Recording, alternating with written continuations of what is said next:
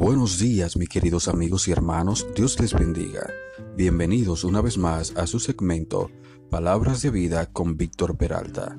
Hoy, bajo las interrogantes, ¿llevas cargas?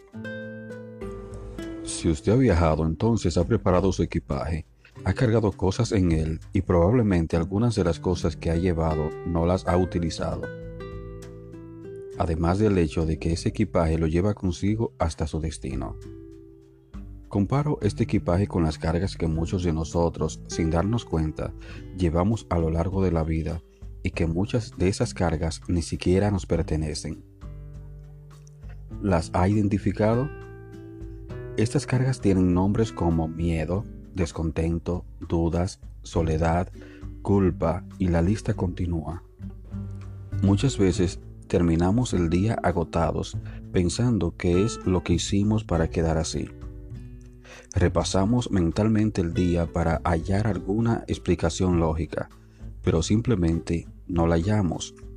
Y es debido a que estas cargas no son visibles y de hecho estamos tan acostumbrados a llevarlas con nosotros que olvidamos que están ahí.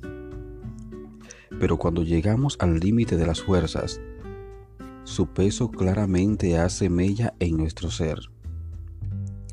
Si es tu situación, Hoy quiero recordarte que el Señor Jesús consideró también este aspecto y es por ello que dijo, vengan a mí todos los que están cansados y llevan cargas pesadas, y yo les daré descanso.